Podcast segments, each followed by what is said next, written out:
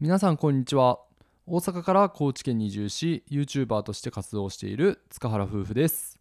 この番組では田舎で暮らす私たちの日常や夫婦の幸せをテーマに楽しくお届けしております。よろしくお願いします。この放送はみさぼうさんの提供でお送りさせていただきます。みさぼうさん本当にありがとうございます。ありがとうございます。はい、えー今日のテーマは何のために生まれて何をして生きるのかっていう、詩人になったん。いや詩人にはなってないけど、うん、このフレーズってどっかに聞き覚えない？うん、もうこれ聞いた瞬間に、うん。あの歌が流れる頭の中に。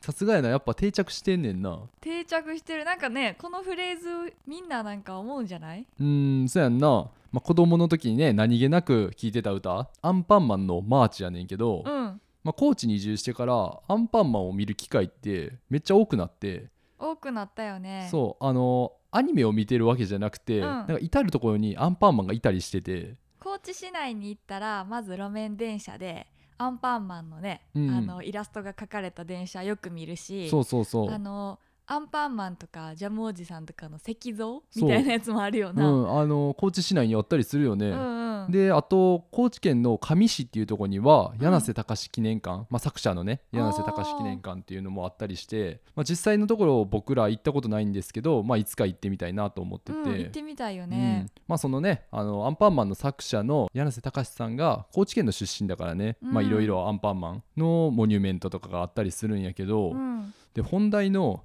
何のために生まれて何をして生きるのか、まあ、その後の続きは答えられないなんてそんなのはいいやだ。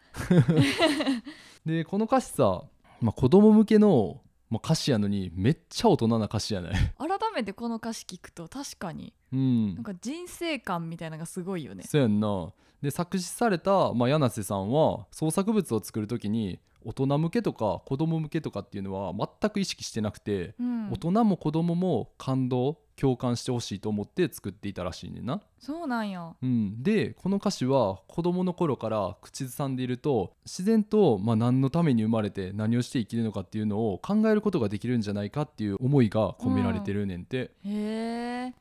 確かにねあの3歳4歳の子とかがさ、うん何のために生まれて？ってななんか渋いよな、よく考えたら。そうそれで今まさにめちゃくちゃタイムリーなエピソードがあって、うん。これを作って発表してすぐぐらいのエピソードやねんけどあるおじいちゃんがうん。4歳の孫を新幹線に乗せて旅行に行ったらしいねんな。うんでその時急に孫が「何のために生まれて何をして生きるのか答えられないなんてそんなのは嫌だ」って急に歌い出したらしいんだよな。そのアンパンマンのメロディーで歌い出したってこと？そう、でんん。おじいちゃんその歌詞聞いてめちゃくちゃ焦ったらしいね 孫どうしたって。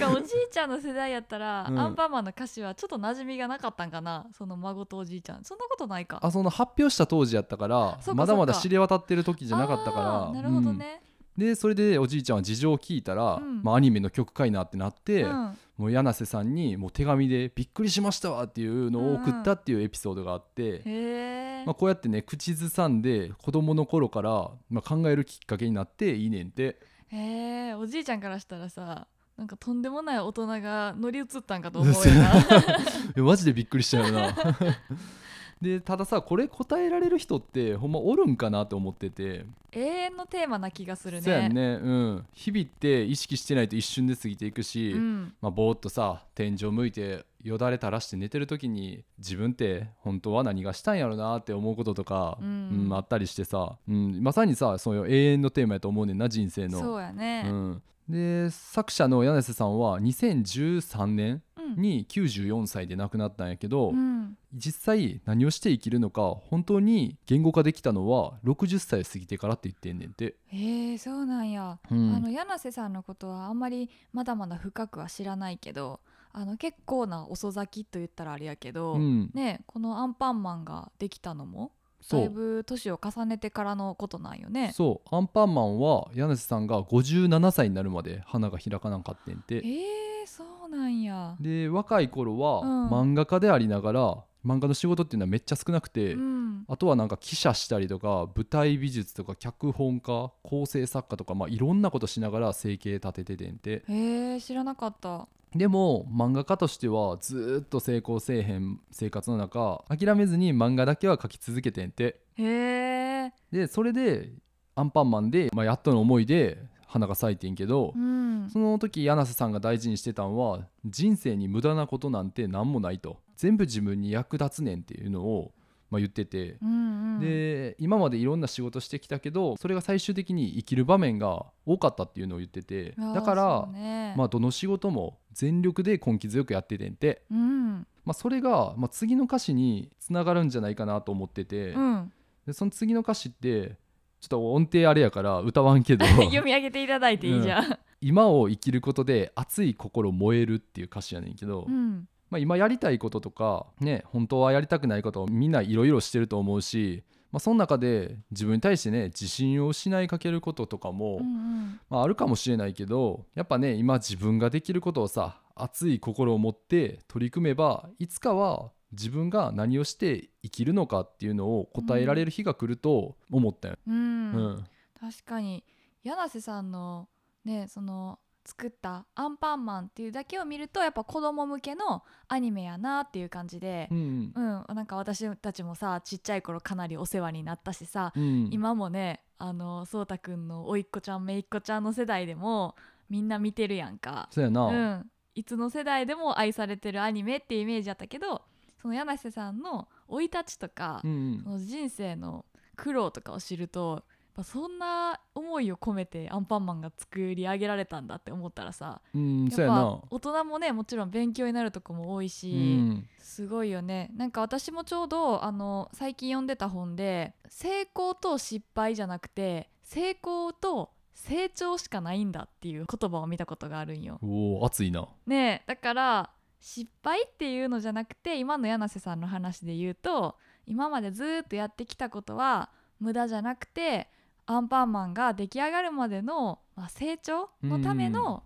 まあ、自分のスキルだったんだって思ったらさすごい納得があるよね。説得力があるようね。んっていう感じで、うん。まあ今回はねアンパンマンのマーチと柳瀬隆さんからまあ考えさせられたお話でした。はい。高知県のあの梼原町のこの私たちがよく行く図書館にも、うんその柳瀬さんのさ本のコーナーみたいなのがあるよねうん。あるね。うん、私も前に少しだけ読んだことあるけどあの思いのほか本の種類も多いので、うんなんかまだまだ知れそうな気がしそうやて、ね。うんうん、あとアンパンマンミュージアムとかもねちょっと行ってみたいなと思うようね。んいつかね、うん俺らだけで入れるんかわからんけど。大丈夫でしょ 大人はダメですってはい。というところで、えー今回は何のために生まれて何をして生きるのか。ちょっと歌いそうになってない？なんか難しいわ。普通に言われへん。生きるのか。生きるのか。というテーマでお送りさせていただきました。はい。それでは皆さんまたお会いしましょう。バイバイ。イ